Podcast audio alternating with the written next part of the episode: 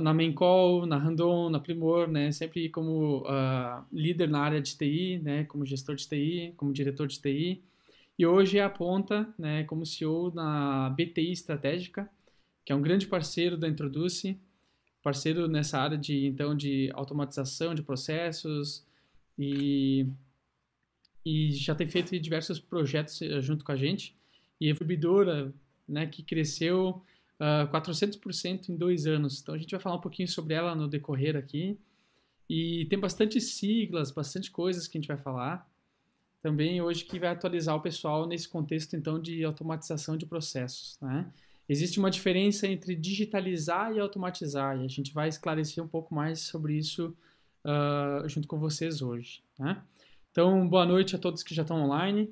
Quem está no Instagram, quem está no Facebook, quem está uh, no YouTube, né, quiser copiar o link e mandar para frente, uh, ah, para gestores, para líderes, para pessoas, enfim, que trabalham na área de, de gestão de processos, né, uh, lá no Instagram usa o aviãozinho, a gente vai ficar bem feliz com vocês. Sobre a interação também, em todas as plataformas vocês podem fazer perguntas e a gente vai auxiliando aqui nessas respostas, tá? Então, boa noite, Gustavo.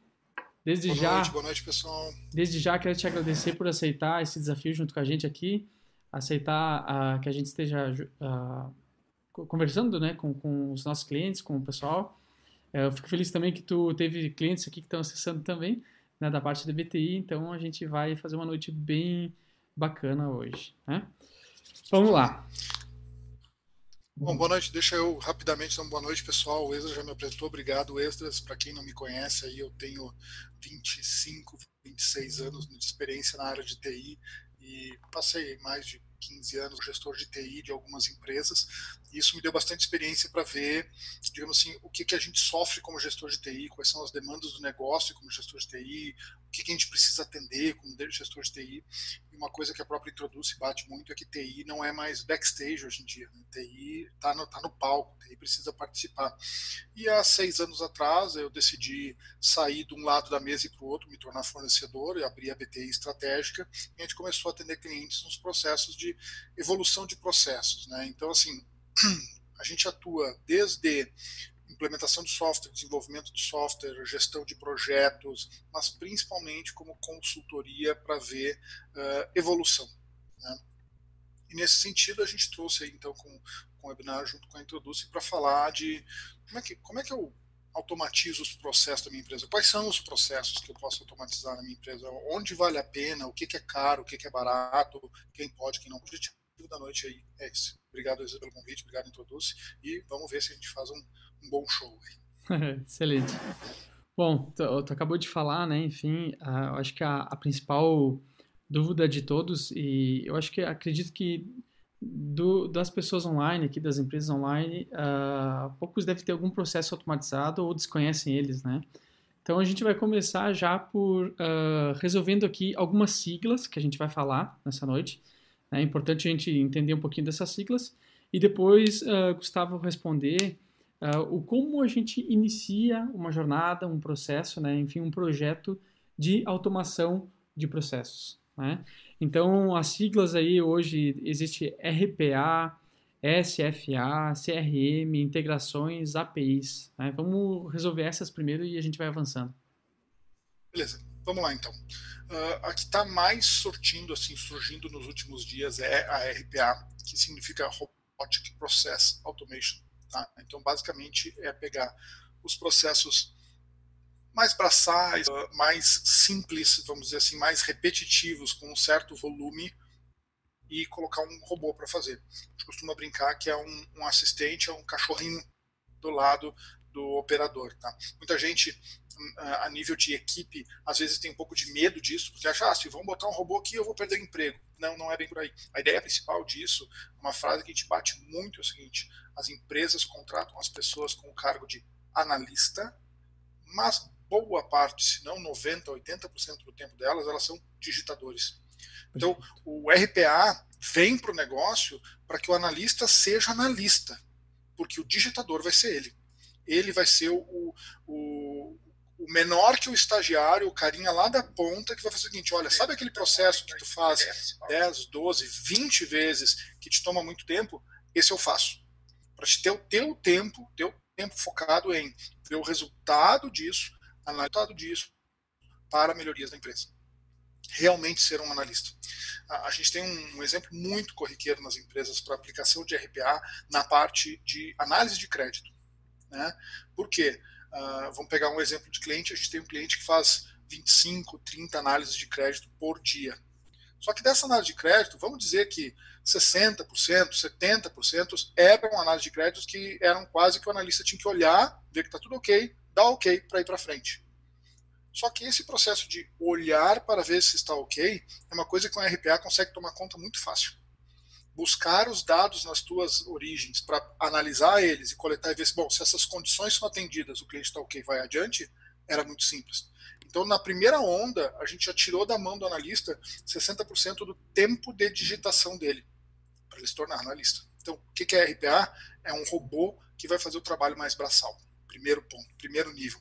Claro que o RPA pode evoluir horrores e chegar a ser um analista de alto nível, mas vamos uhum. com calma. Beleza, Esdras? Bom o suficiente? Sim, bastante. De alguma forma, né, é, é, pensamos assim, que nem tu falou agora da, dessa questão de ser um analista, um RPA chegar a ser um analista, né? Mas até tudo isso acontecer, uh, enfim, a gente precisa realmente entender as necessidades que o processo precisa, que a empresa precisa, né? Ninguém coloca, digamos, RPA 100% para substituir pessoas. Não. Né? Não. Até, até porque existe uma questão assim, ó, uh, existe um valor do investimento frente ao retorno que ele vai trazer. Né? A ideia não é eu não vou ter um operador, é eu vou ter talvez menos operadores, mas eu vou ter operadores mais focados em exceções, em tratativas. Vamos, vamos falar do análise de crédito. Análise de crédito, normalmente o cliente faz o seguinte: quando o cliente quer um crédito de nível 1, 2, 3, o RPA faz o trabalho. Quando o cliente quer um nível mais alto de, de crédito com a empresa, vai passar para um analista para informações secundárias, para fazer uma busca no Google mais detalhada, para ler notícias, para fazer um, um, um, mais aprofundado disso, para ver se não tem alguma coisa que daqui a pouco, por uma, uma forma mais matemática, vamos dizer assim, não ficaria tão claro. Tá? Uhum. Então, o que acontece normalmente é isso. Ah, eu, tô, eu não consigo fazer uma análise porque eu não consigo tempo, porque meu tempo está consumido por X fator. Então tá, esse X fator o RPA vai atacar. Para te ter o tempo de tu fazer a tua análise, para te aplicar o teu conhecimento, aplicar o que tu pode estudar para evoluir a empresa. Ok? Perfeito, perfeito. Uh, existe uma outra sigla nesse contexto, né? É o SFA, né? que seria a questão de força de vendas. Só para a gente esclarecer Isso. rapidinho, depois, claro, a gente vai entrar com mais cases, né? Isso aí. Uh, SFA, a gente vai para a linha mais de Salesforce Automation, que daí, assim, vamos falar de equipes externas, uh, o caso da distribuidora, o caso de empresa que trabalham com representantes, isso é bem comum, empresas que trabalham com afiliados, empresas que trabalham com. Vamos lá, que existe uma rede de venda, que é um modelo que está se tornando que já era comum, vamos dizer assim, já existia bastante, só que ele está tomando outros níveis. Né? A questão, não vamos, não vamos tanto para o marketing de multinível, mas sim na rede de afiliados, dos comissionados, de como fazer isso está aumentando muito. Sim, existe Ao muito, né? Tempo, existe muito. Existe muito. Ah. Existe muito. Eu, eu diria assim que, basicamente, todas as empresas que a gente atende ou tem ou se interessam em colocar. E aí algumas empresas estão fazendo umas disrupções bem interessantes, do tipo assim, eu sou uma loja de departamento que eu quero que o Esdras pode ter o meu aplicativo para vender para quem ele quiser e ganhar uma comissão em cima disso. Hum. Amazon. Amazon tem o maior marketing, o maior plataforma de marketing de afiliados do mundo. Uhum. Se eu quiser hoje eu vender geladeira na Amazon, eu posso tanto botar a minha geladeira lá nova para vender ou usada, quanto eu anunciar uma geladeira que está na Amazon e ganhar. Uhum. Então, Trazendo mais perto a, esse, a Magazine Luiza. É pra... Trazendo Isso. mais perto a Magazine Não. tem, né? Uhum. É, a Magazine tem, a WiseUp está lançando agora uma plataforma para quem quiser vender curso de inglês, possa vender e ganhar uma comissão por elas.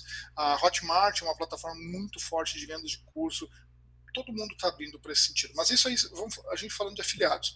A gente está falando muito também no SFA da questão de eu tenho meus vendedores, sejam eles uh, exclusivos, terceiros, contratados, uh, de, de, catálogo, vamos dizer assim, que uhum. atendem várias marcas, me atendem também, e eu quero botar na mão dele ferramenta, informação, histórico, análise, e nesse contexto começa a encaixar com RPA.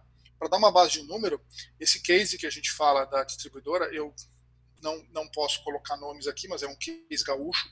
Uh, eles saíram de uma média de 200 pedidos dia para mil. Para mil pedidos dia. Bastante. Né? Com menos back-office, com menos pessoas dentro da empresa. Uhum. Então, tá, mas como é que isso é possível? Isso é um conjunto de RPA, de outras coisas que a gente vai falar, e do próprio SFA. Porque a história toda se resume em tempo. Quanto tempo eu levo para botar um pedido para dentro? Quanto tempo eu levo para ter um retorno do cadastro? Quanto tempo eu levo para ter uma informação detalhada? E principalmente aí, uma vez que eu tenho resolvido o tempo, o quanto eu consigo fazer sozinho? O quanto eu consigo negociar com o Esdras e dar um desconto diferenciado para ele, porque eu sei que eu posso, eu já tenho autorização, isso já vai para dentro. Uhum. O quanto eu consigo uh, vender um kit diferenciado de produto, sabendo que a minha margem de contribuição vai ser diferente.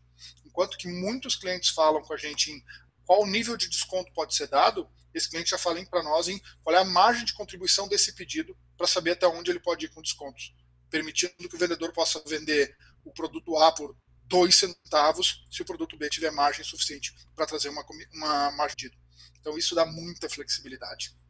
Perfeito. Okay? Uh, bom, Guga, a gente já pode de alguma forma responder, né? Como que a gente inicia então um processo? Como que a gente inicia um processo então de essa jornada de automação, né? Qual seria um primeiro passo? Para onde a gente parte, né?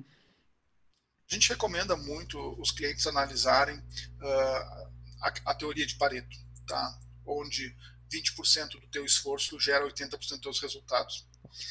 Ah, toda automação, toda integração de sistemas, toda comunicação e todo, todo o processo que vai ser eliminado da mão de alguém foca em tirar esses 80% que geram somente 20% do resultado, o inverso do Pareto. Tá? Porque eu acabo contratando gente pelo tempo que eles vão disponibilizar para a empresa, Uhum. É, eu contrato uma pessoa para prestar 8.x horas por dia, ou 8 horas por dia, mas ela acaba rendendo para mim 7 normalmente, 6 por algumas coisinhas, 3, duas aonde eu queria contratar ela. As outras ela está gastando com necessidades menores, pontos menores. Então, o ponto de início para o processo é o seguinte: qual função é gargalo na minha empresa hoje? Trazendo, por exemplo, da transportadora. A função que era gargalo era até eu botar um cliente para dentro, chegava a levar 3, 4 dias, porque a análise de crédito tinha fila, porque o cadastro de cliente tinha fila, porque a análise X tinha fila. Então, o que a gente fez? Vamos eliminar essas filas. Para o cara poder visitar, o representante poder visitar o cliente, cadastrar e já botar o primeiro pedido direto, porque ele já tem essas aprovações. Então, primeira análise, onde estão meus gargalos de processo? Isso não precisa ser o maior, o mais impactante, o que envolva mais pessoas. Não, que gera menos resultado. O que tem uma pessoa que trava o processo porque ela tem que fazer muito trabalho, é um processo muito demorado. Ali a gente começa a ver um potencial foco para uma automação. Essa automação vai partir direto para um RPA? Não. Ela pode ser uma integração de sistema, ela pode uhum. ser um processamento secundário, ou, como muitos casos a gente faz, simplesmente pegar as informações que essa pessoa precisa buscar e entregar para ela pronta. Vou dar um exemplo muito simples. Tem muito cliente nosso que tem processo de e-mail que quando acontece o evento X, o sistema gera um e-mail com todo o resumo que a pessoa tem que tomar e dois links. Tu aprova ou não? Se ele clicar no aprovado, dá o próximo passo com o sistema e vai embora. Então, uhum. isso reduz o tempo daquele processo. Então, primeiro passo, analisar tempos de processos, analisar gargalos dentro da empresa e focar para uma análise de automação possível.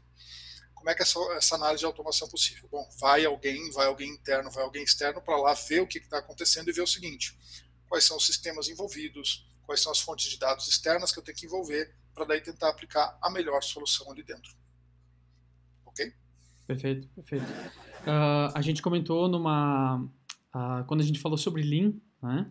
Uh, o processo Lean sobre cronoanálise, né? Então, de alguma forma, a cronoanálise ela ela vai monitorar então esses processos, uh, identificar tempos, né? Ela tem esse objetivo e, claro, as saídas que se faz podem ser várias, né? As decisões então que se tomam. Nesse sentido, seria então a gente identificar, trazer uh, um, um, analista então de, de processos automáticos, né? Enfim, para poder ver se aquele processo pode ser ou não automatizado porque ele por trás tem sistemas, tem uh, integrações, então, que serão necessárias fazer. Sim. Né? E... É, a gente... Vai lá, vai lá. Vamos lá. A, a, gente costuma dizer o seguinte, tá? Antigamente existia uma teoria... Eu, eu, eu a gente trabalha muito com SAP, tá? Uhum. Uh, eu estou no mercado de SAP há 12, 12, 15 anos, não, 12 anos, perdão, 12 anos, e basicamente a SAP escreve os livros de melhores práticas. Né? Uhum. Se tu for hoje, eu quero comprar SAP e eu tenho uma empresa de metal, tem um livro melhores práticas do mercado de metal. Por quê? A SAP está com 430 mil clientes no mundo. Da Fortune 2000, as duas mil maiores empresas do mundo, eles atendem 90%. Então, uhum. eles definem as regras. Desculpe. Então, o, o que, que acontece? A SAP no passado tinha uma visão de que o ERP era o, o, sistema que cobria toda a empresa, todas as necessidades, uhum. todos os processos e tudo mais. Ela já quebrou essa visão. Não tem mais o nível de exigência e especialização que a gente tem, de eu dizer assim, eu vou atender do comercial à produção, ao RH, dentro de um produto. Claro que a SAP cobre, tenta cobrir com guarda-chuva todo o mercado que ela necessita, mas ela acabou fazendo diversas aquisições e tendo sistemas especialistas para isso. Bom, se nós temos diversos sistemas especialistas para isso, no meio precisa existir uma integração. Então, quando tu faz a cronoanálise, sim, a gente faz cronoanálise direto nos clientes para ver onde realmente está pegando o verdadeiro impacto disso. Quando tu faz a cronoanálise, normalmente tu acaba partindo para um caminho onde tu vai falar com alguns sistemas, com alguns fornecedores, com alguns orçamentos. Não porque um vai trazer a solução do todo que vai resolver o problema, mas porque vai ter que envolver teu RP, com o teu sistema de com um CRM diferente, com um sistema de automação de e-mail, com uma intranet, com, com, com, com, com. E no meio desse meio de campo todo, vai ter que ter um cara que vai ser o mediador dessa conversa para que o sistema se fale. Antigamente era muito normal tu ter aqueles cenários assim, ah, para mim fazer X processo eu tenho que lançar no sistema A, lançar no sistema B, lançar no sistema C. Uhum. Isso já diminuiu muito mas ainda existe, ainda existe bastante desses cenários. Ou cenários do tipo, a gente faz o processo A no sistema 1, no B no sistema 2, mas eles não se falam. E isso causa bastante impacto. E o impacto de custo é fácil de ver, porque muita gente diz, ah, se eu não puder demitir gente, não vale a pena fazer o projeto. Não é essa a ideia. De novo, se a empresa que a gente atendeu tivesse o objetivo puramente de demitir gente, eles não tinham crescido 400%. Talvez eles tivessem mantido no mesmo tamanho, com menos despesa mas não teriam crescido. Então, tu vai necessitar das pessoas, mas para dar os próximos passos. Uma pergunta que a gente costuma fazer para os gestores dos departamentos, basicamente é assim: o que que, tua, que, o que que tu gostaria que a tua equipe fizesse que ela não faz hoje? Porque simplesmente não dá tempo. E, se tu é gestor e tu não consegue responder um item para isso, alguma coisa está errada. Uhum. Tu sempre tem alguma coisa, né? Tu sempre tem o próximo passo que tu quer dar, só que tu precisaria de mais uma pessoa, tu precisaria de mais tempo, tu precisaria. Bom, então eu vou te dar o tempo que, que tu vai fazer a tua equipe fazer? Certo. Entende? Sim, a automatização do processo ela vem a fazer sobrar tempo. Né? Isso aí. Sobrar tempo. Isso aí. E, Isso aí. E, aqui existe uma questão também, além de sobrar tempo, talvez, uh, evitar erros, né? Porque, como sim, tu comentaste, sim. são, às vezes a gente repete a mesma informação em um, dois, ou três ou mais sistemas. E quem garante, quem garante né, que a gente acerta a, a inserção de dados, então, uh, nesse, todos esses sistemas, né? A gente tem um estudo que fala que o ser humano tende a errar em dados, em input de informação, até 30% do tempo. Tá? E aí não é proposital, aí não é o, o, técnico é ruim, o analista não presta, não. Aí é a questão de tu fazer essa redundância, de fazer esse dado girar, de tu ficar em um processo puramente repetitivo. Hum. Uh, RPA, os outros processos vêm exatamente para isso. A gente, a gente, bom, a gente tem uma experiência grande aí, a gente já pegou casos, eh, digamos, marcantes, no sentido assim, uh, todo pedido que entra, o gerente comercial tem que aprovar. Uhum. Ele realmente vai analisar todo o pedido?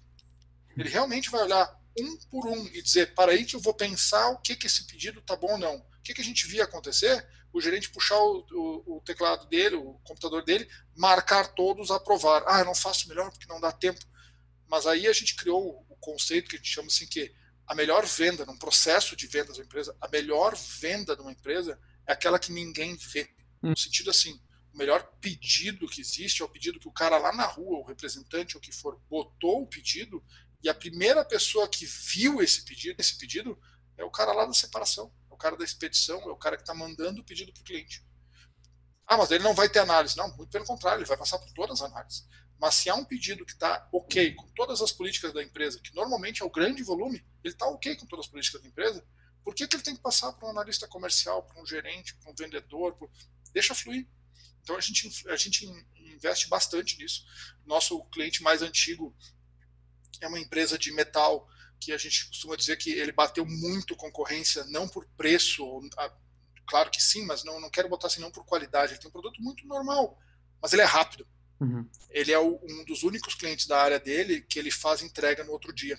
Se tu botar o pedido hoje, no outro dia tu recebe. Ele é um fabricante. Então, como é que ele consegue isso? Por previsão, por automação, por aprovações automáticas, por regras de negócio, por uma série de fronteiras gargalos. Uhum. É, uma transportadora, tá? E ele tinha um processo de captação da coleta que para toda a captação de coleta ele tinha que entrar numa tela do RP, normal, ele tinha que ir lá numa tela confirmar uma informação. E o RP dele, não interessa qual, era bem fraco. A tela levava 30 segundos para abrir. Ele fazia 90 mil coletas mês. Um vezes o outro, isso são 406 horas de trabalho. Então, basicamente, são dois funcionários perdidos no tempo de espera da tela. A gente falou com o presidente da empresa, ele disse, meu Deus, tem que falar com o pessoal da RP para diminuir o tempo da tela. Se não, tem que parar de abrir aquela tela. Uhum. Por que, que tu abre a tela toda vez? Para ver uma informação, que na maioria dos casos não é necessário.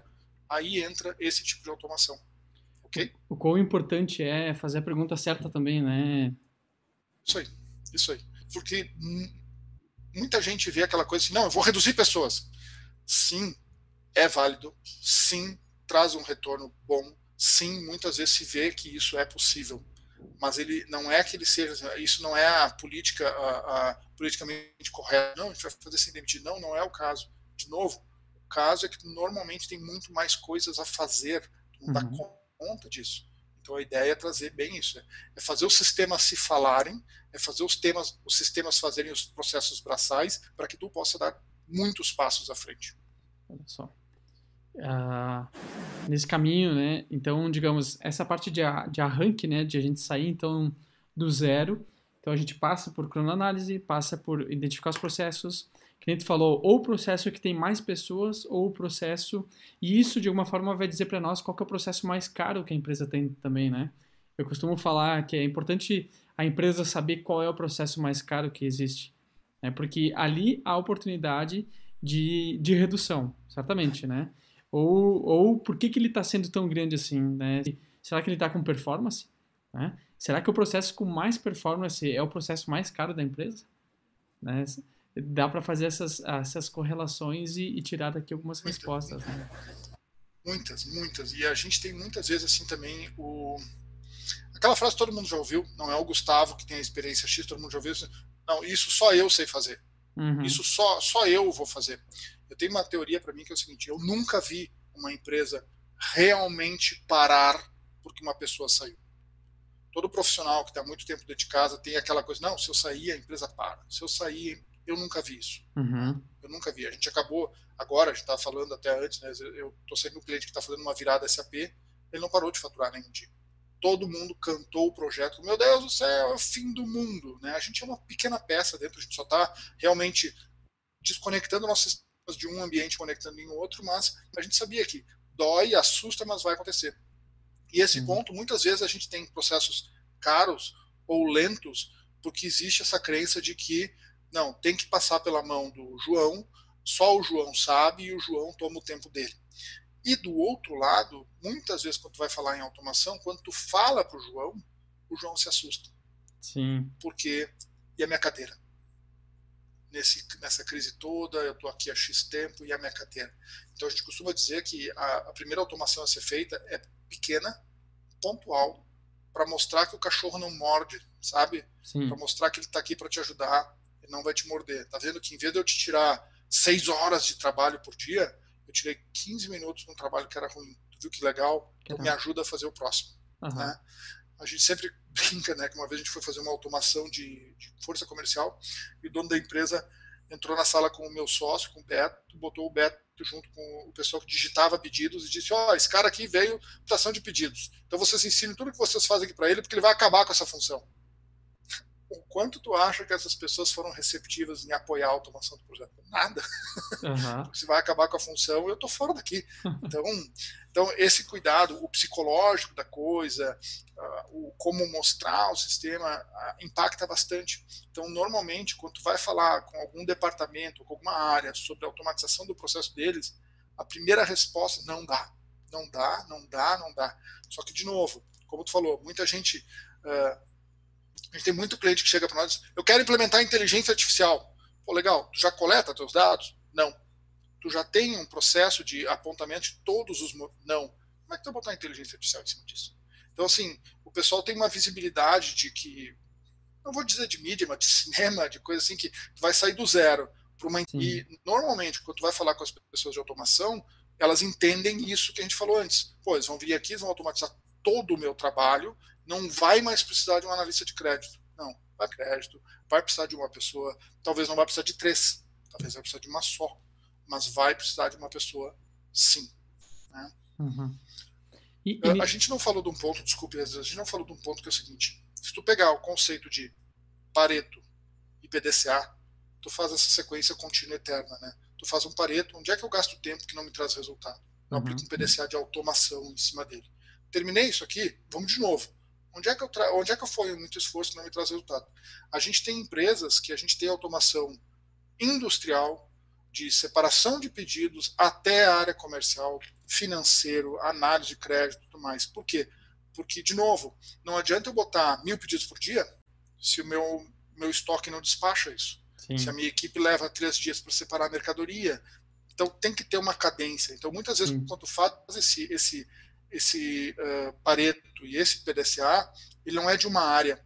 Ele não é. E também, se tu for fazer uma área somente, é difícil tu achar um ROI para que aquilo ali se estabeleça. Se tu conseguir cruzar aquilo ali maior, se tu pegar um processo maior da empresa, aí sim um retorno é bem positivo.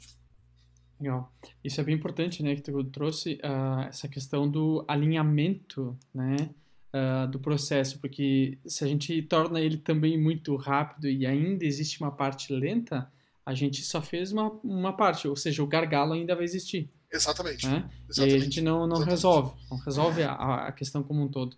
Então, a, medida da automação, ela está totalmente uh, dependendo, né, os casos, mas ela é uma refém também de como a, a indústria como um todo está, ou como o setor né, comercial está, como o setor de atendimento está. Né? Então, uh, existe uma medida de automação ideal. Né? Não, a gente não consegue relatar qual é ela agora, ela é ideal para cada cenário. Cada cenário vai ter a sua medida. Né? Faz sentido? Faz sentido. E a, a gente costuma usar alguns exemplos que a gente tem que, vamos dizer assim, nos ensinaram com o tempo e com a experiência. Vamos lá. O, Henry Ford, quando criou a linha de produção, ele falava, né? Tu pode escolher o, carro de qualquer cor desde que seja preto. Por quê? Uhum. Se eu for fazer um carro de cada cor, cara, não vou entregar os carros que eu tenho que entregar. Uhum. E isso também é um conceito que muitas vezes a gente bate com as empresas e é um pouco mais difícil, que é a questão assim, ah, hoje eu tenho uh, 65 regras de possibilidade de produto em forma de venda. Cara, vai ter que ter 20 no máximo. Ou saber o seguinte, com 20 eu faço 80%, então eu vou automatizar essas e vou saber outras. A gente costuma dizer o seguinte: o McDonald's faz o, o, o hambúrguer que tu pedir. Pode chegar ali e dizer, cara, eu quero um hambúrguer assim, assim, assado, eles vão fazer para ti. Uhum. Vai ser um fast food. Ele vai ser feito no tempo dele, tu vai entregar. Então, se tu quer a, a Ferrari verde, tu vai conseguir, mas ela vai tomar o tempo dela. Só que o objetivo não é o vender Ferraris de qualquer cor. O objetivo é vender Ferrari vermelha. O objetivo é vender Big Mac, que está ali, está pronto, e eu te atendo e ele sai em 10 segundos, 15 segundos, 30 segundos. Mas se o cliente quiser, quiser esperar, quiser uma negociação, eu posso buscar uma negociação específica para ele. A ideia do, do, RPA, do SFA, de toda automatização, é atender o fast food. né? Aonde eu tenho volume, aonde eu tenho processo, aonde eu não preciso envolver. Se eu disse para o meu vendedor que o produto X está na promoção, essa promoção já está na mão dele, no celular dele. Se ele tirar aquele pedido dentro daquelas margens, daqueles pontos, isso aí vai sair direto, deixa ele vender. Pô, é a melhor coisa que tem é eu ter um sistema. Vamos lá, quando a gente chega do outro lado, que é os sistemas de análise de resultado, e eu ver que a minha venda está aumentando e o meu pessoal continua no mesmo pique. Uhum. Esse cliente que fez milagrosos 400%, a gente costuma dizer que agora, nesse momento, aliando com ele, que estamos nesse momento assim, ó, volume de ligações que a área comercial dele recebe, tá? de representantes para ver quais tipos de informação a gente precisa colocar no celular, ou quais regras precisam ser colocadas no aplicativo para que essas ligações caiam. Entende? Porque Sim. assim, se tu está tendo que me ligar, cara, eu estou me envolvendo num processo, eu, vamos lá, eu estou encarecendo o meu pedido porque eu estou envolvendo o tempo de outra pessoa num processo que talvez não precise. Uhum. Então, por que, que eles te ligam? E a gente chegou num porém que muito simples assim, ó. Eles ligavam porque existia um pedido mínimo. Eu só posso botar um pedido de X reais por questão de custo de entrega e tudo mais. Então eles ligavam porque às vezes eles fechavam aquele pedido mínimo e o cliente pedia mais um item. Cara, bota lá no meu pedido mais tal coisa. Só que eu não posso botar um novo pedido só daquela coisa, porque tem o pedido mínimo. Bom, o que, que a gente fez o sistema analisar? Agora o sistema que existe um pedido por data de entrega. Então, se eu já tiver feito um pedido para o Esdras para segunda-feira que vem, e o Esdras quiser mais um item segunda-feira que vem, pode botar. Ele permite. E isso fez despencar o volume de ligações. Uhum. Vamos adiante. Encontrar os desafios, né, uh, para nós, digamos, da área técnica, da área consultiva, né, quando a gente chega no cliente é muito fácil encontrar eles, né, mas eu quero que tu traga alguma frase de cliente, assim, na experiência do cliente, uh, quais são os desafios que ele percebe, né? Qual é a frase que o cliente fala dos desafios na, automatização de processos? Tempo, tempo, tempo, tempo, tempo, tempo, sempre bate, sempre bate tempo. Uhum. Porque, uh, vamos lá, no momento que a gente está de economia, uh, ninguém tem gente sobrando. Certo. Ninguém tem jogador reserva. Sim. Tempo para o projeto, tu disse para o projeto. Para o projeto. Pro projeto. O, o, qual é a demanda que vem para nós? A demanda que vem para nós normalmente é o seguinte. Eu vou, eu vou dar um último exemplo. Tá? Uhum. De menos quarta-feira. Quarta-feira vende menos. Por quê? Né? Como esse é um cliente nosso já de carreira, a gente já tem base para poder botar uma análise, aí sim, uma inteligência artificial em cima, uhum. para poder indicar por que ele vende menos quarta. E não é assim, ah, é 10%. Não, é 50% menos. Quarta. Por quê? Aí, em cima dos dados, a gente conseguiu evoluir. Mas o, qual é o resumo que isso daí sempre traz? É o seguinte: olha, Gustavo, eu não consigo crescer porque o meu processo de vendas é muito específico. Uma, uma, uma visão que a gente tem muito comum é o seguinte: a maioria das empresas acha que o seu processo é diferente e específico do que os outros. Aqui é diferente. Já deve ter ouvido isso muito, né? Uhum, ah, aqui é sim, é diferente. Sim, sim. Não, aqui não é assim, aqui, é aqui é diferente. Aqui tá tranquilo. Normalmente, no resumo da história, não é. É igual. Uhum. É as uhum. mesmas dores, é os mesmos problemas, é os mesmos pontos que batem. Uhum. Né? Ah, normalmente o cliente metal se aplica no loja de departamento, que se aplica no distribuidora, que se aplica no hospital e assim em sequência. Tu, tu pega uma solução de automação que é de um processo e tu consegue adaptar ela muito fácil para entender outros. Então, normalmente o que o cliente vem para nós é o seguinte: eu preciso vender mais, eu preciso speed mais rápido, Boa, isso, eu preciso isso é, eu preciso vender mais. Cara, como é que eu vou vender mais depois da pandemia? Bom, tu vai vender mais se para fazer uma venda tu tiver menos esforço. Né? E isso, a gente está falando de RPA, mas isso não te joga diretamente para RPA. Uhum. Mas nem RPA, vamos dizer assim, RPA é notícia junho de 2019 para frente para uhum. nós aqui. Né? Como é que a gente fazia isso antes? Eu, eu, tenho a minha empresa há seis anos, mas eu prestava consultoria, eu tenho cliente de 12, 15 anos. O que eu fazia antes?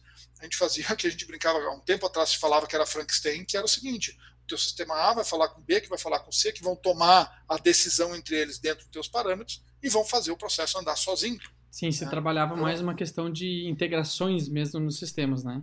Agora a gente o robô mais no front, né? Mais na frente, trabalhando, né?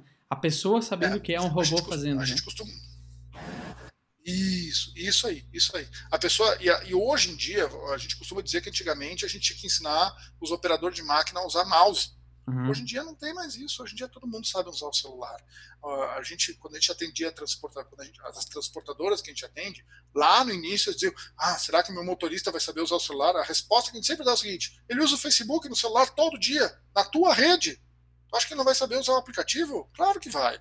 Nunca foi problema. Uhum. Nunca foi problema. Né? Uhum. Uh, a, gente, a e aí, hoje em dia, por essa mídia, por esse conhecimento, o, os operadores, sejam eles analistas ou o que forem, eles já sabem que o sistema não é mais puramente burro, vamos dizer assim. O sistema já tem uma troca, né? O sistema já te troca informações. O que acontece muitas vezes é assim, em caso bem corriqueiro que a gente tem é o seguinte: vamos fazer um sistema de regras de negócio. Vamos, vamos fazer um sistema de regras de negócio. Em cima dessas regras ele vai agilizar o processo. Perfeito. Quando ele chega lá por 150 regras, que chega, que vai evoluindo para um nível desses, o usuário começa a se perder um pouco. Uhum. Porque ele começa, ah, isso aqui deu errado. Não, não é, não é que deu errado, é que tinha uma regra lá 75 para fazer tal coisa e por causa desse cenário ele bateu na 112 e por isso ele bloqueou. Só que é tanta coisa que ele não consegue mais acompanhar. E aí o que a gente costuma dizer é o seguinte: tem que começar a acreditar. Se eu falar com o Esdras e o Esdras me dizer que o número X de hoje é 23, eu tenho que acreditar nisso. Todo momento que eu ouvi o Esdras dizer 23, de isso não está certo de novo, a gente volta, vai gerar dúvida, vai consumir tempo, eu vou querer validar, eu vou, sabe? Então, tá, por que, que o Esdras me disse 23? Sinceramente, não interessa. Porque o Esdras é o cara que está me apoiando nisso. Então, se é 23, é 23. E essa confiança normalmente se pega na construção. Né? Conforme eu vou construindo, eu vou vendo que ele vai ajudando, eu vou confiando naquilo, eu vou levando. É normal. Lembra aquele conceito que diz que tu tem um projeto, 20% das pessoas perdão, 10% das pessoas que vão apoiar muito, 70% que vão junto e 20% que vão ser contra, uhum. sempre tem. Sim. Sempre tem as 20 pessoas que vão dizer que não, que o meu sistema, o meu processo eu sei fazer, eu não vou dizer como é que é, isso daí não dá. Sim. Normalmente essas pessoas são, são convertidas. Olha só, existe também alguma dúvida, algum tipo de uh, percepção, uh, às vezes, da, das pessoas num projeto de automação, onde a liderança deve se envolver mais, né? Onde a gerência deve patrocinar, deve colocar isso, digamos, mais forte. Uh, até que ponto depois que o projeto foi aprovado, né, a gerência impacta ou não, né, no, no processo, no, no projeto, né? Impacta porque assim uh, a gente costuma dizer por que, por que, que por que, que a empresa do Gustavo não vende mais ou não produz mais o que ela gostaria? Hum. Porque eu uso a minha cabeça para definir o que, o, que, o que eu quero que a empresa faça. Como gestor. Pensar numa empresa, tu deu o exemplo de Magazine Luiza. Nós atendemos hoje a maior loja de departamento do sul do Brasil, que a gente também não pode dizer o nome, mas acho que todo mundo conhece. Né? Sabemos, é a maior. é, é a maior. Né? É. Somos parceirões nossos, eles têm seis, seis, seis ou cinco ou seis sistemas de automação nossos lá dentro. Né? Para tudo que é área, digamos assim, eles hum. cobrem bastante coisa. Só que o que, que acontece? Uh, por que, que a cabeça do dono pensou numa estratégia e ela não é executada perfeitamente? Uhum. Porque passa por diversas cabeças, que vão ter uma análise delas, que vão tomar uma decisão em cima delas, que vão dizer, pô, que legal, vou fazer afim, vou dizer, não, não quero mais é sair daqui, eu não vou mais fazer isso, tá louco, isso é bobagem, não dá certo.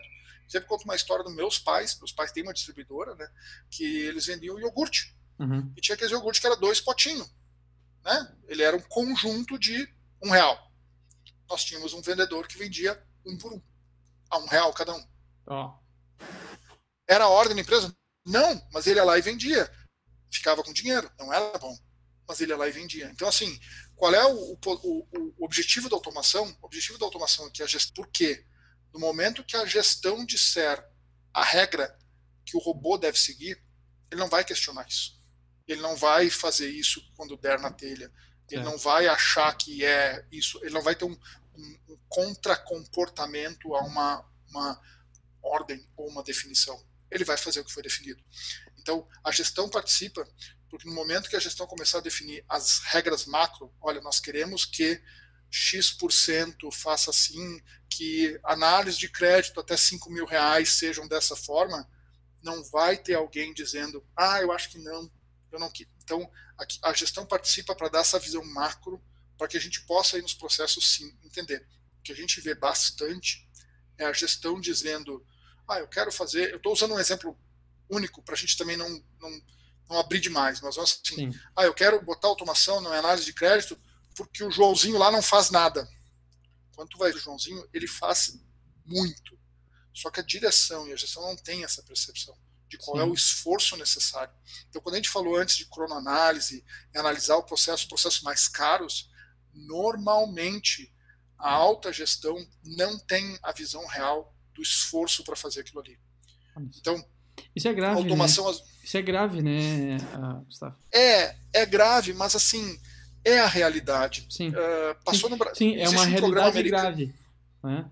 É. Porque daí a gente um fala programa... de, de, de, A gente fala de alguma forma, em toda, todas uh, palestras, de alguma forma todo mundo coloca o Brasil numa questão de produtividade baixa, em índices né, competitivos diferentes né, de, de outros países, mas está aqui o resultado, é, é, também por causa disso, né? Sim, sim. A gente não está dando força. É, eu, eu diria assim, pela, pela nossa experiência de vivência de processo, o Brasil tem um, um, uma, uma performance baixa pela, pela equipe por vários fatores somados. Um deles é isso daí sim. Vem a questão cultural, mas assim, não é por corpo mole. Não. É porque o brasileiro, é, não só por isso, mas um dos fatores é porque o brasileiro é muito emotivo, apaixonado, ele quer participar, ele quer, quer analisar por que, que aquela batatinha saiu assim e não assim, sabe? Enquanto que o, o, a visão dos outros países, países mais evoluídos já é mais em produtividade. Aí também vale uma coisa que eu bato muito é o seguinte: o, país, o Brasil é um país jovem comparado com outros. Claro, não dá para comparar com os Estados Unidos, a gente é oito anos mais novo que eles, né? Então não, não tá aí muita diferença. Mas assim, a produtividade da coisa ainda não é muito uma questão do brasileiro, sabe? Fazer 30 vezes mais rápido e uhum. ver essa possibilidade. Uhum. Mas tinha um seriado americano que eu gostava muito de ver, que era o Undercover Boss, que era aquele onde o, o, o chefe se fantasiava e ia para dentro da empresa como funcionário. Passou no Brasil no, no quadro do Fantástico, uh, não me recordo o nome no quadro Fantástico, mas é bem aquilo. Às vezes, quando tu pega a, a direção de uma empresa e bota eles para o diário, o impacto é muito diferente, o esforço necessário é muito diferente. E muitas vezes vem disso daí. A gente conversa com muita empresa, empresa assim de 100 funcionários, que a direção não tem noção do esforço que é separar um pedido. Uhum. Ah, mas é fácil, é só pegar ali. Sim, é só pegar ali, mas a informação está na mão. Tu tem o dado. Eu vou dar um exemplo. A gente tava, esse cliente que a gente está fazendo a virada SAP, ele tem unidades em outros países e a TI deles é em outro país. Hoje eu levei quatro horas para fazer um processo que eu levaria cinco minutos. Por quê? Porque eu não tinha acesso. Só que o cara que responde pelos acessos está no horário noturno dele, ele não está lá. E aí resolve isso. Mas tu ah, pois é, mas isso acontece raramente. Sim, mas é quatro horas. Quando tu bota isso no dia a dia das empresas, essas coisas começam a se acumular. Uhum. A minha rede falha um pouquinho. Cara, esse falha um pouquinho te detona a rentabilidade da máquina vamos dizer assim. né? né? Ah, o meu sistema às vezes cai. Esse, esse cliente que teve esse crescimento todo, ele era um cliente que não usava nuvem, né? ele era todo local. Ah, não, é caro, é caro, é caro, é caro. Duas vezes por mês parava o sistema deles. Uhum. Duas vezes por mês parava o sistema deles. E aí a gente tinha que fazer todo um, um reboot nele para ver o que, que houve, se foi uma queda brusca, se ele desligou corretamente tudo mais. Por quê? Por rede, por energia, pelo que fosse. Né? Uma empresa pequena que cresceu muito rápido, eles, algumas coisas não estavam proporcionalmente. O que, que eles fizeram agora? Foram para a nuvem. Aí, acho que faz umas semanas me ligaram, ah, caiu a luz aqui de novo, o que, que a gente faz? Eu disse, nada, vocês estão todos na nuvem, agora não importa mais nada, toca para frente. Uhum. então, esse tipo de coisa é, é a escada, né? Uh, eu não vou conseguir ter uma automação de alto nível, não sei o quê. Onde é que está seu servidor? Ah, está ali embaixo da, da, escada e ali é mais barato de eu ter. Cara, não, não vai suportar. Não vai uhum. E isso é uma coisa que a gente também tenta fugir, vamos dizer assim. Quando tu tem aquela gente que tem interesse, ele tem um caso, ele tem uma necessidade, uhum. mas ele não tem a estrutura necessária ou ele não tem a maturidade necessária para entender o esforço, tudo que rodeia para entregar aquilo ali. Esse, né? é, esse, é, mais um desafio, né? É mais um desafio. Então, a, além da maturidade, a estrutura também é um desafio. É, é, é, vamos, vamos dizer assim, quando uma pessoa vai fazer uma cirurgia muito pesada, a, pessoa, a pergunta se ela tem uma rede de suporte, uhum. né? Porque se tu for, se eu fizer um transplante de coração e for para casa sozinho, eu não vou aguentar, eu não vou conseguir me manter, eu preciso de uma rede de suporte. Né? Quando a gente fala em automação, não pode ser, não pode, não pode ter um alvo de uma pessoa, de um, uma função específica, porque uhum Tu não tem como, tu não tem como fazer um gráfico zero automação, 100% ou sei lá, 80% de automação, zero automação. Tu tem que ter um equilíbrio disso aí. Uhum. Para fazer essa automação, vamos lá, Esdras, quantas empresas tu já atendeu que tu chegou lá e a infraestrutura deles estava muito defasada? Uhum.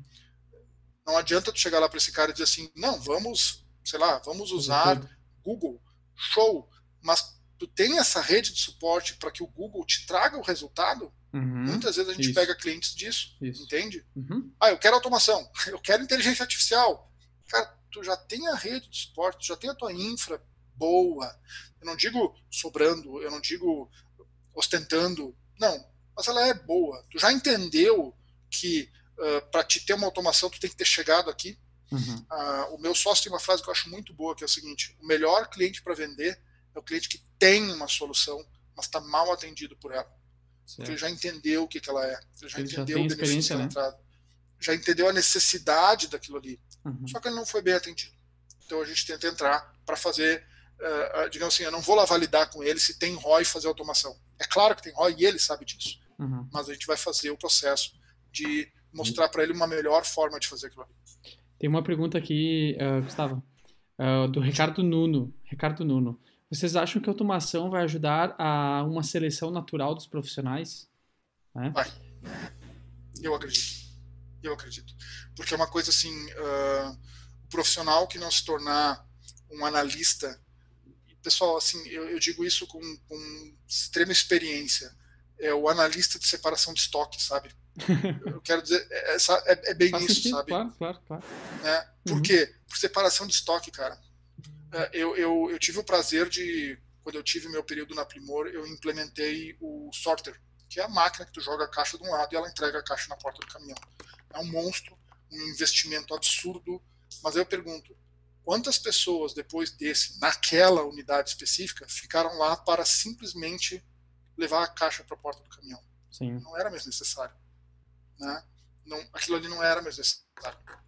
Então eu tinha dente botando as caixas no sorter bem menos gente tirando as caixas do sótão e não tinha mais ninguém levando caixa para lá. Então a, a, gente costuma brincar isso assim que uh, vai sim forçar uma evolução natural dos profissionais, porque eles vão saber o seguinte: uh, se tu não correr, realmente o, o, bichinho digital vai te pegar, vai te pegar mesmo.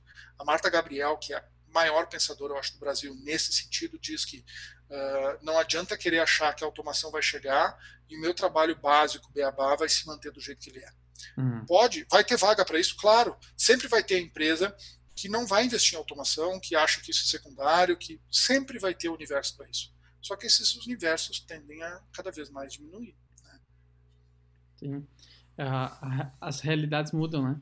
E, e só para gente, assim, eu acho que o pessoal, de alguma forma, uh, precisa separar um pouquinho também uh, automação e inteligência artificial. Quando, né? A diferença, a, ou quando uma age ou, ou, a outra, quando uma existe ou quando a outra existe. Hum? Como é que tu pode... Automação, tá. Isso. Uh, vamos lá, automação, ela não quer dizer que eu vá ter um nível de decisão em cima dela. Uhum. Entende? Ela não vai tomar uma decisão por conta própria ela não vai fazer uma análise de massa de dados para definir, para indicar um fluxo. Uhum. A automação que às vezes as pessoas, ah, mas isso é muito básico. É muito básico, mas ninguém tem, entre aspas. Uhum. Pouquíssimas empresas têm. Vamos dizer assim, ó, eu nunca encontrei um cliente que eu visitei e ele me disse, eu tenho isso, isso, isso, eu disse, bom, então eu não tenho nada para te oferecer. Tu já está num nível básico bom em automação. Nunca encontrei. Talvez falte experiência para mim, talvez uhum. eu esteja atendendo as empresas uh, de um nicho que não estão acostumados, pode ser. Mas assim, automação quer dizer aquilo que tu faz de forma mecânica, aquilo que tu faz quase, ela vai fazer por ti. Porque aquilo que tu faz quase sem pensar são decisões muito básicas. Pontos. Sim para avaliar um crédito, um cliente com valor de crédito de 5 mil, ele tem que estar tá no ranking A do Serasa, ele tem que estar tá no X ponto em tal negócio, ele tem que estar tá em X ponto em tal negócio. Se ele tiver uhum. assim, está válido. Eu não precisei dizer qual o momento de mercado. Não Perfeito. Sim, okay? Então, assim, automação é simplesmente a informação fluir sem eu precisar dizer para fluir. eu vou tirar o clique do mouse. Eu não preciso clicar se aquilo está bom. Então, assim, eu vou fazer o check, eu vou validar se a informação chegou no nível adequado para mim, uhum. preenchido dentro dos parâmetros, dentro das regras, com tudo habilitado, com cliente com crédito, com o estoque permitido, dentro dos descontos. O pedido está bonito, ele está bonito. E eu vou liberar aquilo para frente. Onde a automação, a gente brinca que a gente tem a automação de semáforo, que é o sentido assim, ó, vou pegar em toda a informação, todo o pacote que vier, eu vou olhar e vou dizer o seguinte, bom, isso aqui está todo dentro das regras. Eu vou dar um semáforo verde para ele e vou jogar ele para o próximo profissional. O profissional pode ser outro robô, né? Tá verde, vai adiante. Eu vou chegar naquele pacote e vou dizer assim, cara, tá 60% da verde, mas por causa desse cara aqui ele é amarelo. Esse amarelo, eu vou chamar o analista e vou dizer, analisa isso para mim porque eu estou dizendo, robô, que isso daqui fugiu das minhas regras. Então, por favor, Esdras, analisa isso para mim. Tu vai me dar o ok, eu vou jogar o próximo robô. E o último nível do semáforo é aquilo. Chegou o pacote para mim. Cara, pelas regras, isso aqui está fora. Eu não preciso nem pedir tua análise, não preciso nem levar para frente. Isso aqui está fora, uhum. seja pela regra que for. E aí eu dou um semáforo vermelho, descarto. Então, imagina qual é o objetivo todo da automação básica, dizer o seguinte: eu, profissional, só vou me envolver onde necessário. Certo. Não quer dizer que o processo não vai passar na minha mão, mas eu só vou me envolver onde necessário. Então, a gente costuma dizer assim, a, o último nível dessa automação, nesse estilo de torre de controle. A torre de controle chama o usuário à participação. Então, a gente costuma dizer assim, é transformar um analista que está digitando, que está pesquisando, que está com uma metralhadora em campo dando tiro e acertando algumas coisas, num sniper. Uhum. Cara, vai passar 50 aqui pela tua frente, eu preciso que tu pegue os capacetes amarelos. Só. Então é isso que a automação básica faz. Olha, vou te jogar isso aqui e pelas regras que me foram dadas, eu vou te dizer quem tu tem que analisar. Ponto. Inteligência artificial.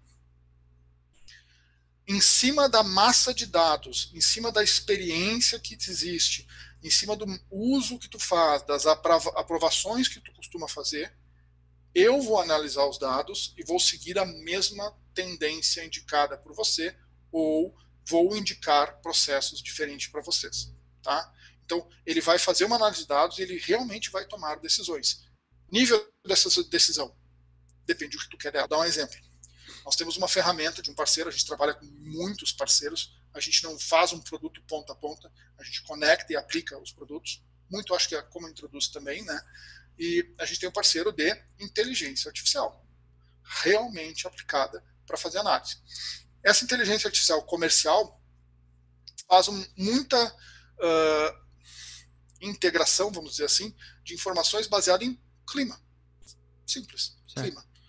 E ela tem informações do tipo assim: ó, a rede de supermercado que elas atendem, no primeiro dia de chuva, cai o volume de pessoas entrando na loja em 26%. Uhum. No segundo dia, sequência de chuva, cai, pra, cai somente 13. No terceiro dia cai para 7, depois normaliza. Digamos assim, o pessoal já entendeu que vai chover. Pronto. Um belo dia, esse sistema disse para o dono dessa rede de, mercado o seguinte: compra cinco carretas de água. Normalmente ele comprava duas. O sistema disse para compra cinco. E ele ligou para o pessoal da plataforma e disse: cara, o sistema está para comprar cinco. Inteligência artificial tá louca. Lembra aquilo que eu falei antes? Confiar nos 23 que o Esdras disse? vai me dizer cinco carretas, não vou tirar do bolso dinheiro para comprar cinco carretas. Não vou comprar. O que, que aconteceu? Segundo dia, falta de água no supermercado. Por quê? Porque a inteligência artificial já tinha visto o seguinte, que quando a temperatura subia 3 graus, aumentava 30% a venda de água. Mas quando subia 10, aumentava 500% a venda de água. Sim. E estava previsto subir 10. Comportamento, né? Ele analisou outros Sim. gráficos, outros números, trouxe o comportamento Coisas, que existia, né? é, coisa na minha cabeça, eu não vou perceber isso. Uhum. Até posso ter um feeling, sabe? Não, vai subir bastante a temperatura, então eu sei. Só que tem um detalhe. Eu e o Esdras, a gente dia para dizer assim, qual é o forecast de temperatura para os próximos Sim. três dias? Que impacto isso vai dar para cada linha de produto? O que, que, eu vou fazer com cada um desses tipos? E às vezes no setor de compras, dependendo o caso, o formato que cada um opera, só está pegando dados do MRP, por exemplo, né, da última compra, compra. Ah, bateu o estoque mínimo, compra de novo. Estoque bateu o estoque mínimo, compra de novo. Compra. Né? Enfim. É isso aí. E, e talvez está perdendo a oportunidade. E aí, seja, e aí vem aquela questão. To totalmente a lucros aí, né? Isso aí. E aí vem aquela questão. O Kanban, compra de novo, automação básica já faz. Eu posso não dizer compra e eu mando comprar, mas eu posso dizer, cara, compra isso daqui, que é o resumo de ontem, toca tudo para frente, está tudo resolvido, porque eu bati um por um, analisei item por item, faz isso. E a inteligência artificial vai dizer o seguinte, cara, sabe aquilo que tu não está percebendo? Eu tô. Eu uhum. tô cruzando, sabe? Então, o que que existe aí, assim, ó? Uh, bom, o resumo é que o pessoal do supermercado pediu que o sistema de inteligência artificial passasse a botar os pedidos de compra direto no, no, no RP, e o pessoal disse, não, não, calma. Porque também existe uma questão assim, ele aprende. Então tem um tempo de aprendizado. Certo. Tem um tempo de entendimento. Não é liga que amanhã ele vai fazer maravilhas para ti. Não, não é. Tá? O que, que acontece assim, ó? Ah, todo mundo quer a solução de inteligência artificial. Sim. Acho que muita gente vai chegar lá. Mas ela não é o primeiro degrau da escada. E se tu usar ela como o primeiro degrau da escada, a chance é de tu não ter a rede de suporte necessária para fazer acontecer. O teu funcionário não vai acreditar naquele número. Vai uhum. começar a dizer que é, tá errado, tá errado, tá errado, tá errado, tá errado, até que vai cair em descrédito e vai estar tá errado.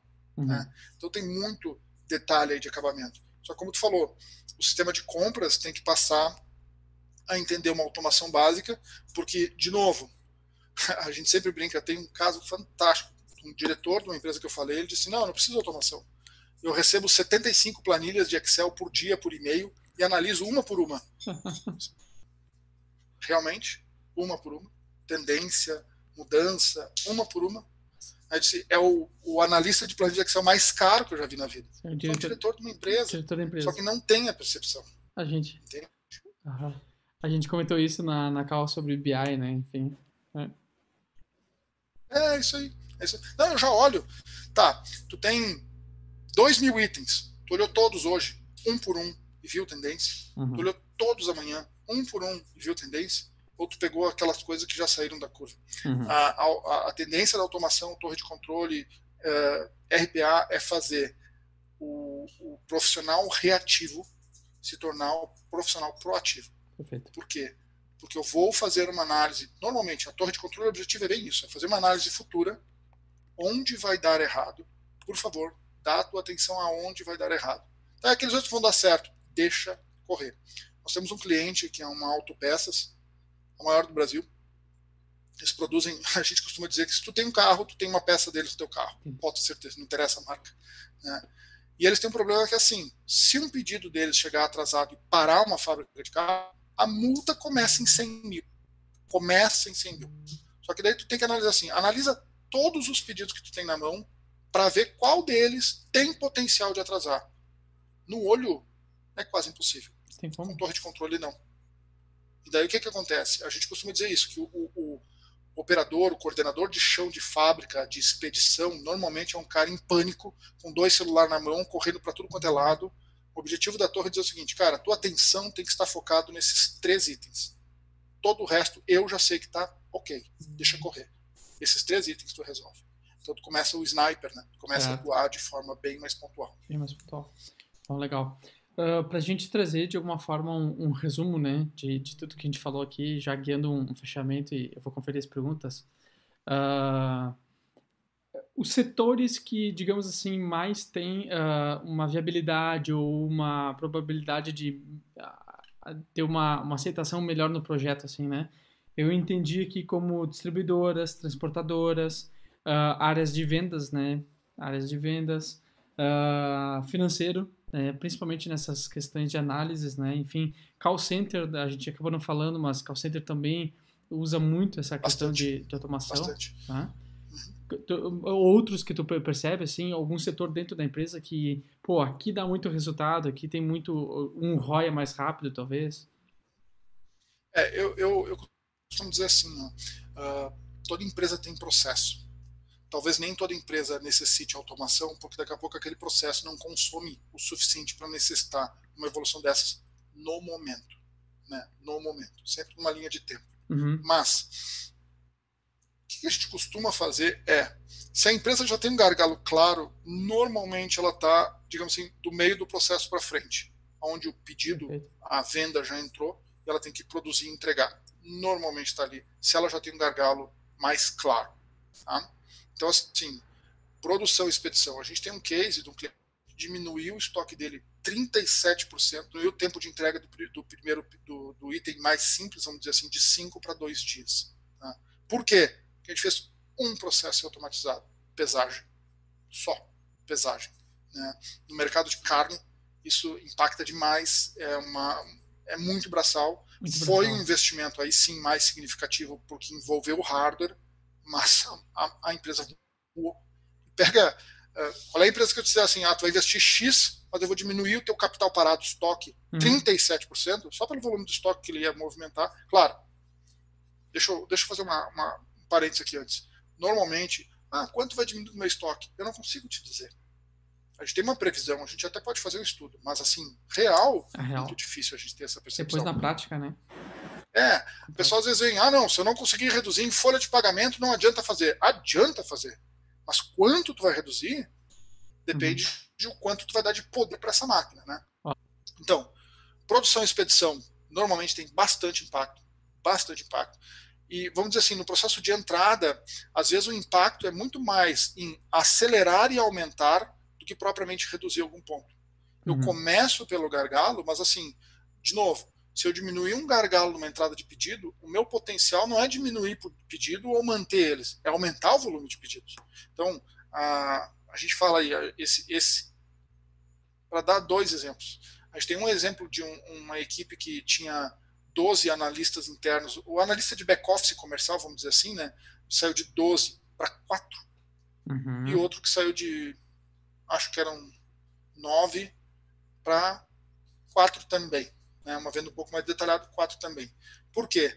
Porque muito daquele processo que tomava tempo, que eu tinha que olhar, que eu tinha que aprovar, que eu tinha que ver se o crédito, ver se isso, eu eliminei. A gente eliminou nisso. A gente tem caso, claro, claro, um caso muito pesado de um processo que a gente automatizou que reduziu 800 pessoas. Aí, por um acordo, essas pessoas não foram demitidas, uma empresa de funcionários não, é, não foram demitidos, foram relocados. Mas aquele processo uh, quase que morreu. Uh, no transporte, a gente tem um caso de transportadora que o que uma transportadora faz? Ela coleta, ela separa a mercadoria e faz a entrega. A gente quase eliminou a separação para todos os grandes clientes, uhum. porque a mercadoria já vinha semi-pronta. E aí vem um ponto, e aí vem um ponto que a gente acabou não falando, né, que tem a questão do, da informação que ela está pronta para o olho humano e a informação que ela está pronta para o computador. Certo. Se eu te entregar duas mil mercadorias que a olho nu parecem bagunçadas, mas o computador entende como elas estão, por que, que eu tenho que organizar para ti? Por que, que tu tem que entender? Cara, se o sistema sabe que isso aqui tá bom, vai para frente. E isso aconteceu muito, muito, muito, muito, muito. Então tu olha assim, uma bagunça, tu pensa, ah, meu Deus, não tem como se achar, o sistema vai fazer isso daí levar bem bonitinho para frente. Tá? Uhum.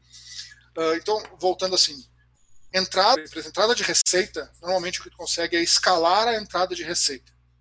Da, da, da, da depois da entrada de receita para expedição total, para produção e tudo mais, aí sim tu tem muito ganho e redução de custo. Ok? Perfeito, perfeito.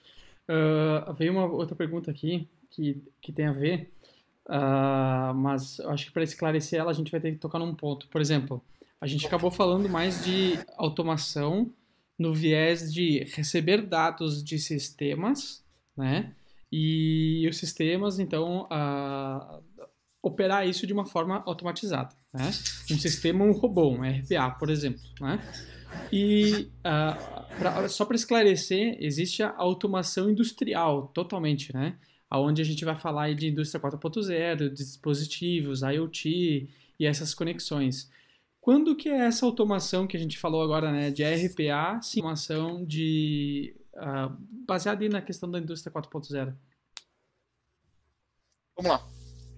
A minha empresa tem um produto, né, próprio, nosso que é exatamente isso, indústria 4.0. Né? A gente criou uma plataforma porque a maior dificuldade que as empresas, vamos lá, dentro da nossa experiência, dentro do nosso cenário, cenário, uma das dificuldades que as empresas tinham é o seguinte: eu tenho lá minha máquina, eu tenho lá meu processo, mas como é que eu falo com ela? A gente criou o nosso primeiro produto exatamente para isso, um produto de baixo custo para fazer a comunicação com a máquina. Não uhum. adianta nada eu ter uma automação muito forte dos sistemas, mas o processo da máquina ainda é imputado manual, coletado manual, ou de alguma forma assim, ali, ali tem uma grande barreira. E aí que vem aquele caso que a gente falou antes, o pessoal fala, ah, eu quero inteligência artificial no chão de fábrica. Então, mas tu já fala com a tua máquina? tu já comunica com ela, tu já aponta, tu já diz para ela o que tu quer. 99% dos casos, não, não diz. Então a gente uh, essa automação industrial, ao meu ver e experiência, momento Brasil, uhum. ela ainda está um pouco desconecta, porque assim, eu ainda não posso fazer um RPA em cima de uma coisa offline. Eu não tenho como. Não adianta eu fazer um, vamos dizer assim, um, um sistema, um robô para tomar uma decisão em cima de um dado que ele é digitado uhum. toda vez. Por quê? Porque eu não tenho a precisão dele. Né? Vou dar um exemplo. A gente atende muito cliente que vende produto a peso, né? Ah, de metal a alimento, e aí a gente tinha clientes que tinham o produto lançado manual. Aí tu olhava assim, todo o pacote varia. Aí tu olhava assim, os 30 últimos lançamentos, todos iguais. Tem erro ali, né? Por quê? Porque provavelmente o pessoal não pesou, não lembrou, não anotou, não digitou. Depois falar digitou tudo a mesma coisa. Então, primeiro passo é o seguinte: onde eles vão se encontrar depois de eu vencer captura, uh, apontamento, comunicação entre máquinas. Hoje eu tenho felicidade de dizer que a gente já tem, já tem clientes aqui, aqui Serra, que as máquinas falam uma com as outras, elas se comunicam para fazer os processos, né? No momento que eu vencer essa barreira e eu começar a alimentar de forma digital os sistemas, aí eles se começam a, a se encaixar com, com, os RPAs, com as automações, e aí sim um caminho muito mais rápido para uma plataforma de machine learning, inteligência artificial. A gente está num projeto eh, inicial ainda em parceria com a SAP, porque a SAP tem, uma, tem grandes soluções mundiais para isso, sim. machine learning, inteligência artificial. Só que tu chega no cliente para implementar e diz, tá, e aí, tu fala com a tua máquina? Não Aí você vai buscar uma solução de mercado atual, uma Siemens, uma Mitsubishi, uhum. ela está em milhões, mesmo uma empresa média. A gente consegue buscar esse dado. Ah, o nosso é mais bonito e mais recursos? Não, não é, não é não. Mas ele busca o dado. Né? Então, assim, existe sim uma discrepância entre essas duas. Né? Eu diria que uma, toda ela é, é escritório, uh, blue collar, alguns chamam, né? Uhum. Uh, perdão, white collar, e o blue collar ainda está naquela questão de informação apontar a informação para daí poder se comunicar de uma forma onde independe de mim digitar para que eu possa participar de um RPA, alguma coisa assim. Tá? Acredito que. Espero que tenha respondido. Para mim respondeu, para mim foi. Uh, e literalmente, né, como tu falou da, da questão das máquinas, as máquinas de alguma forma elas são offline. Até que tenha aí todas as máquinas também digitais, né, ou seja, também preparadas Uh, antes se falava CNC, né? Uh, CNC, sim, sim, sim, uh, CLP, né? Enfim, até que elas tenham agora um sistema digital, ou seja, entregando dados de todos os sensores, todas essas questões, e preparadas para receber uma inteligência, né? Ainda tem um caminho a percorrer também no, no ramo da, da indústria 4.0 e automações, né?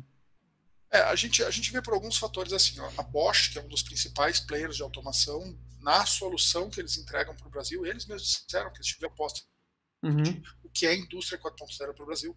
Porque não, não, adiantava chegar, não adianta eu chegar para falar disso. Uhum. Esse gap aqui é muito grande. É grande, né? né? Uhum. Ah, é, a gente teve, teve um tempo atrás na Áustria, eles nos apresentaram um conceito de indústria 4.0 com realidade aumentada, lindo, lindo. O pessoal com um tablet apontava para a máquina, tu sabia a ordem de produção, tudo que estava acontecendo na máquina, lindo.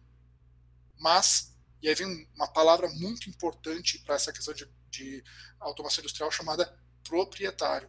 Uhum. O que, que, eu quero dizer? Ah, eu pego aqui meu tablet, eu passo na máquina e mostra, sim, mas a máquina é minha, o software é meu, o tablet é meu, a manutenção é minha. Então, o valor, o preço, não o valor que ela traz, mas o preço agregado a isso é muito grande. Aí a gente, a gente até brincou. Isso funciona, isso está pronto, desde que tu pegue a tua fábrica atual, bote abaixo e construa toda de novo com a fábrica só deste fornecedor aí vai que é uma maravilha. Só que o impacto disso é muito grande. Uma das maiores produtoras de aço aqui da Serra tem máquina de 1970 rodando lá. Uhum. Ela já evoluiu muito, eles já automatizaram ela muito, mas a máquina é de 1970. E aí? Vamos entrar numa, vamos entrar numa random e vamos dizer assim, ó, para te ter indústria 4.0 agora, é preciso que tu troque todo o teu parque industrial. Uhum. Bi, vai para bi. Exato, não, não tem como. Então assim, essas tecnologias estão vindo, elas são realidades, mas vamos, vamos colocar assim, ó, elas têm que ser mais Android, sabe? Que é aquele software que eu boto no celular, não interessa o celular, não interessa o fabricante, mas, ele vai rodar. Uhum. Talvez não rode tão bem num, talvez não, mas ele vai rodar. Que a gente está tentando criar é esse Android. Né? A gente já tem clientes rodando com ele e tudo mais, mas a gente está tentando trazer para isso, porque é bem esse ponto, sabe? A gente costuma dizer assim, se tu chamar uma Siemens para fazer uma solução dessas, ela faz e fica mais linda. Talvez a tua empresa quebre para poder pagar ela, né? mas ela faz. Então esse é o ponto de equilíbrio que ainda tem um caminho a percorrer. Legal, muito bem. Bom, a automação de processos é grande, de indústria 4.0 é grande, de business intelligence é grande, de uh, automação né, industrial, enfim, a indústria 4.0 é gigante também. Tudo está de alguma forma intercalado, né? Uh, precisa colocar alguns pontos no centro para uh, ah, realizar, né? Então, atividades e projetos nesses âmbitos, nesses setores, né? Mas, uh, digamos, de alguma forma a gente conseguiu simplificar que a gente pode iniciar a qualquer momento um projeto de automação, né? um projeto de análise, começa ali com cronoanálise, avalia o processo, avalia qual que é o mais caro, né? Essa é uma ótima pergunta, eu gosto dela muito, assim, porque vai responder para nós o que, que tem ali dentro. Né? Se são gargalos, se são muitas pessoas, se são processos manuais, são processos reptilianos. Custos externos, o que Cust... for. A matéria-prima para fazer ele é muito caro e eu faço demais. Uhum. Contigo, Isso. qual é o mais caro? Então são, são formas de, de, de a gente abrir essa, essa primeira pergunta para ver se há uma necessidade real de automação, como tu trouxe. Isso é bem importante. Né? Há uma necessidade real de automação. Porque o segundo ponto vai ser, automatizei, o segundo processo vai, vai estar alinhado com a performance desse, né? E aí sucessivamente para dar um retorno então para a empresa, né? Muito bem. Claro, dentro disso existem plataformas, existem tecnologias, existem linguagens de programação, existem pessoas, né? Enfim, a equipe da BTI também uh, trabalha nessa situação, né? De performar. Então existe muita questão por trás. Eu acho que o recado aqui para o pessoal é, é hoje se questionar bem isso, né? Qual é o processo mais caro? E aí, com essa pergunta, vai vir várias questões por trás dela, como tu trouxe, eu trouxe, e se pode se iniciar aí, talvez, um projeto de, de automação, né? É, eu acho, eu acho, bem como tu colocou, se trouxer para o debate, uhum. a, a se ilumina. Né? Ilumina. O conceito aquele do mastermind, né? se, eu, se eu botar mais se unindo para fazer uma mentalidade única, para ter a visibilidade disso, uhum. as coisas se somam. E tem é. muito, é muito normal a gente conversar com as empresas e dar ideias para elas, olha, poderia conectar isso com isso por causa disso, isso aqui traria benefício, e nem sempre isso é visto. Uhum. O que eu costumo dizer assim, uh, existe uma escada, existem pré-requisitos para as evoluções, existe essa rede de suporte, e muitas vezes os primeiros movimentos, o ROI não é tão bonito assim vamos dizer nesse sentido, né? Ah, mas se eu fizer só para esse processo, uh, talvez fique até um pouco mais caro por causa do investimento, talvez sim para o primeiro. Uhum. Mas no momento que tu vence essa barreira e tu dizer assim, ó, uh, vamos lá, eu já tenho um robô. Um por segundo. Né? Eu já tenho um robô. Quanto tempo do, do dia esse robô opera? 15 minutos. E ele faz 4 horas de trabalho de uma pessoa. Uhum. Né? Então eu ainda tenho mais. Quanto tempo? eu tirei quatro horas, ele tem, ele tem quatro horas agora. O robô não. Ele tem sábado, ele tem domingo, ele tem de madrugada, ele tem. Às vezes eu digo pro pessoal, ah, vamos botar ele para fazer isso daqui às 5 da manhã. Daí quando o pessoal chegar no escritório, tá tudo prontinho, processado, bonitinho, só tem que resolver as exceções. Ah, que legal. Então, de novo, assim, o primeiro talvez seja caro, porque ele vai envolver talvez servidor, vai envolver rede, vai envolver uhum. bastante coisa. A primeira estrutura, né? Uhum. Isso. Mas uma vez que eu tenho essa estrada asfaltada, pô, aí eu posso rodar muita coisa em cima. Sim. Aí eu paro de frear, né? Uhum. Aí eu posso chegar assim, é uma coisa que a gente fomenta muito, eu posso chegar interno e dizer assim, pessoal, agora que a gente tem essa plataforma, eu tenho certeza que todo o departamento vai ter uma demanda. Com certeza. Né? e aí, uma vez... É? Isso. MBI, um treinamento, né? Toda, toda a equipe. É isso aí. Ah, no RH eu quero usar para tal coisa, no financeiro eu quero usar para aquilo lá, tem um uhum. processinho aqui que me ajudaria. Ah, mas vamos lá, vale a pena para fazer um processo uma pessoa que ela gasta duas horas por semana? Para arranque, não. Agora, se eu já arranquei, se eu já tenho o robô, se já está tudo rodando, sim. claro que sim. Vai ser um esforço mínimo, só trazer para dentro. E esse é o papel poder... nosso de consultoria, né? Enfim, orientar por onde iniciar para justamente ter um ROI tão logo e aí se dá continuidade nos projetos, né? O, o, o Beto, o Beto, meu sócio, ele tem uma frase que eu gosto muito, que é assim, pequenas vitórias. Uhum. Ah, eu quero Excelente. ter inteligência artificial no meu processo comercial. Legal. Pequenas vitórias. Então o pessoal já está usando o celularzinho, tá Excelente. bom. Eles já decidem tudo sozinho, ainda usa muito back-office. Vamos fazendo pequenas vitórias. Vamos ficar com essa frase aí. Isso. Esse cliente, o famoso cliente dos 400%, né? Ele, o nosso primeiro ano com ele, primeiro ano inteiro, foi bem difícil, bem difícil. Aqu- Aqueles momentos de discutir se valia a pena ir adiante. Por quê? Porque para fazer todo o processo inicial realmente se botar em movimento é um esforço muito grande. Uhum. E, e, assim, ah, não é ligar uma coisa na tomada. Existe comunicação de sistemas, existe qualificação de dados, existe fluxos, tempos de fluxo, sincronia, existem vários fatores a ser modelados. Uhum. E normalmente quando tu chega numa empresa, falando de área comercial, existem várias regras para ser implementadas. Ah, falando de expedição, existem vários tipos de separação, processos, exceções, clientes específicos. Então, assim, esse primeiro movimento, ele é realmente botar uma carreta em movimento. Mas depois que ela andou, para pegar a velocidade é muito grande. O importante também é definir o seguinte: é muito esforço para botar em movimento, proporcional aos outros, mas depois que ela andar, vai. Só que se eu for esperar, cara, depois que o meu concorrente tá a 50 por hora, se eu começar a arrancar aqui, eu não vou alcançar ele quando eu chegar a 50. Quando eu chegar a 50, ele vai estar a 300. Ele foi, e aí para buscar de novo, Foi. complicado, Uhum. complicado. Legal. Bom, Ok? De alguma forma, como a gente tem falado, a chamada também para o evento foi, né, ah, fazer mais com menos. Ah, esse momento vai acontecer porque pessoas, infelizmente, vão ser demitidas, sobrecarregar algumas outras, né, ou aquelas que foram demitidas faziam parte do Sim. processo. Então, a- aqui pode entrar automação, né, para auxiliar Aí a- entra automação. é, para auxiliar as empresas, para auxiliar os gestores, enfim, porque talvez a retomada ninguém sabe quanto tempo vai se demorar isso, né? Então ah, é uma ótima oportunidade, né? Enfim, infelizmente, mas felizmente, né? Enfim, Infelizmente, sim, sim. é, É, é uma aí. ótima oportunidade para qualquer um iniciar, né? A gente- a gente pode ser politicamente correto, sim, e dizer que realmente é ruim, assim como o Nuno questionou antes. Uhum, ah, isso vai fazer uma qualificação dos profissionais, mas vai também fazer uma qualificação das empresas seguinte. A empresa A do Gustavo, que infelizmente teve que demitir X, se quando terminar a pandemia ela resol- resolver recontratar esse X, ela só teve um custo de, de demissão. E a gente sabe que no Brasil isso é caro. Agora, a empresa B, que demitiu X e resolver investir esse valor ou investir mais um valor em automação, ela não vai ter um impacto em folha de pagamento futuro. Dá para cobrir tudo que automação é complicado dizer isso daí, né? aham, Mas eu concordo contigo que assim, ó, das X mil vagas de trabalho que foram encerradas, elas não vão abrir todas elas de novo todos. ano que vem. E, e principalmente Tem da um mesma exemplo- forma, né?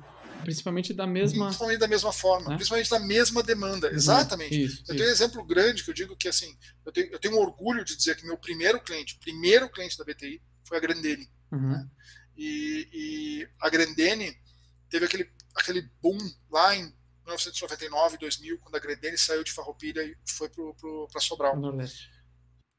Se tu for olhar hoje, o prédio ali da Grandene em Farroupilha tá lotado. Não Uhum. tem mais espaço lá dentro pra gente. E não tem produção. Eles têm é marketing, eles têm a criação, eles têm tudo aqui dentro, porque a produção tá lá. Só que ela cresceu tanto que ela conseguiu, digamos assim, voltar a demanda dela de trabalhos aqui. Só que não é a mesma dor de máquina. Eles não têm demanda aqui para o operador de máquina. Até tem, mas não é nesse volume.